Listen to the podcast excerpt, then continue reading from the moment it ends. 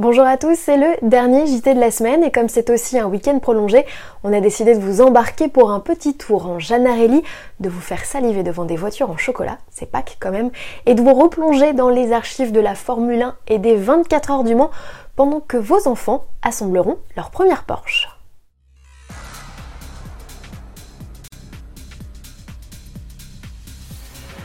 On la surnomme la Cobra française.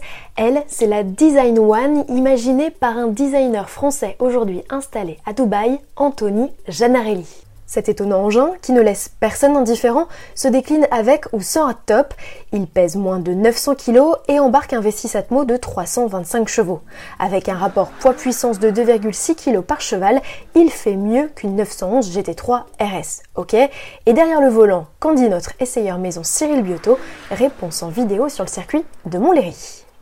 Ce V6 Nissan, il a beau être atmosphérique, donc avoir un couple théoriquement assez haut perché, la voiture est tellement légère qu'on a l'impression qu'on a un turbo, ça repart très très bien dès les bas régimes. En plus les rapports sont courts, donc pour ça c'est un bonheur. Ce qu'il faut savoir quand même, c'est que la voiture n'a aucune assistance, pas de direction assistée, pas de SP, pas d'ABS.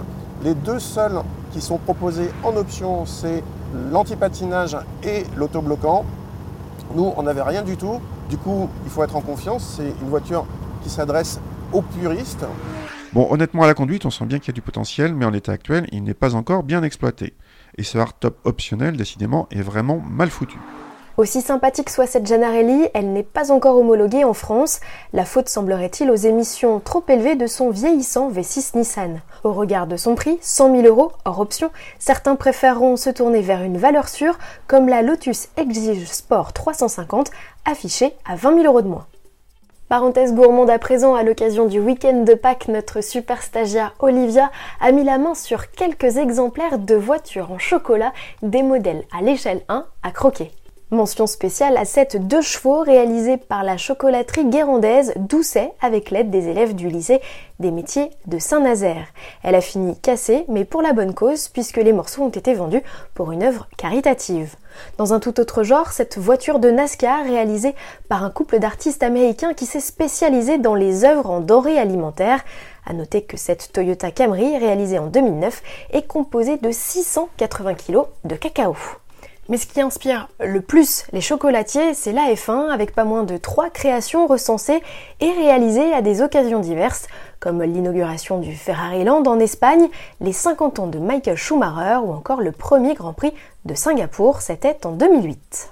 Et à propos de Formule 1, si vous êtes fan, sachez que la chaîne YouTube officielle de la discipline rediffuse actuellement les grands prix les plus spectaculaires de son histoire. Alors les commentaires sont en anglais, mais rien que pour la bande son, ça vaut son pesant d'or.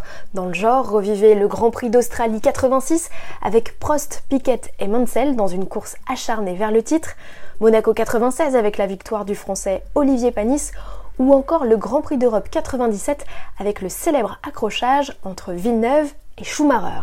Et si vous êtes plutôt course d'endurance, l'Automobile Club de l'Ouest a décidé de diffuser gratuitement le film officiel des 24 heures du Mans 2019. Il est disponible jusqu'au 12 avril. Et pendant votre session télé, eh bien occupez vos enfants avec l'une des quelques activités qu'Autoplus a dénichées pour vous. Elles sont à retrouver sur notre site internet, bien sûr. Parmi les dernières idées en date, les coloriages Fiat autour des différentes générations de 500 à télécharger à l'adresse ci-dessous, ou encore les pliages en papier Porsche pour construire sa première 911.